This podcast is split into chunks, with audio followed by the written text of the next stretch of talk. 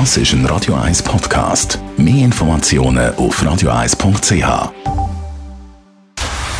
Dr. Age. Der Vincenzo Paolino beantwortet die brennendsten Fragen rund ums Leben im Alter. Jetzt auf Radio 1.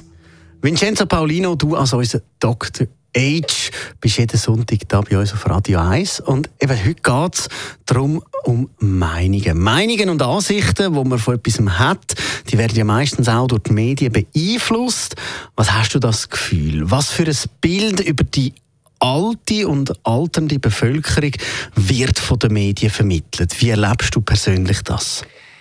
Also was mir zunächst auffällt, ist, dass ungefähr ein Viertel der Menschen in unserer Gesellschaft, ich habe eine Studie aus Deutschland gelesen, aber es gilt für die Schweiz genauso, ein Viertel der Bevölkerung gilt als älter oder alt. Hm?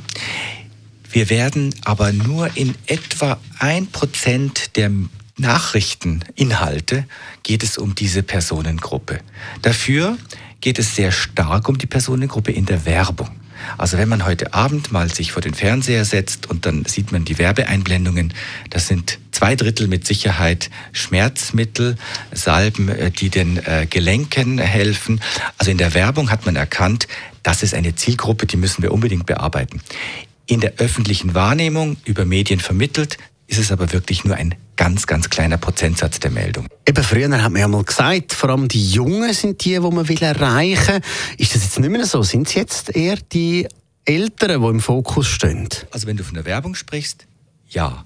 Wenn wir vom Nachrichteninhalten oder Talkshows zum Beispiel reden, ähm, nein. Also da geht es wenn es Nachrichten gibt über ältere Menschen oder wenn sie zum Thema in Talkshows werden, dann ist es immer das Thema in Anführungszeichen Überalterung. Oder noch so ein Horrorwort in Anführungszeichen Alters-Tsunami.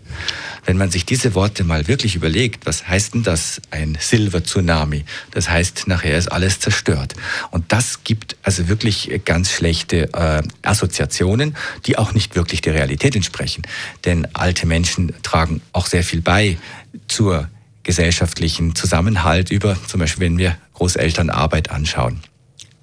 Also ich will darauf hinaus, dass äh, die Wahrnehmung der Medien, und äh, da, dafür setze ich mich auch ein, dass sich das ändert, sich häufig fokussiert auf die negativen Auswirkungen einer Gesellschaft, die tatsächlich älter wird. Und eben das negative Bild, das wird von den Medien dann weitergeleitet. Ich will den schwarzen Peter nicht äh, ganz den Medien zuschieben, weil die berichten ja über das, was sie sehen, oder? Aber man muss überlegen, welchen Ausschnitt nehme ich jeweils. Und nehme ich immer nur den negativen Ausschnitt. Unser Altersbild prägt sich aber nicht nur durch die Medien, sondern auch durch unsere persönliche Erfahrung. Und je mehr wir positive Erfahrungen sehen, Menschen, die sich ähm, auch mit 90 und mit 85 in, bewegen können in, unseren, in, unseren, in unserer Welt.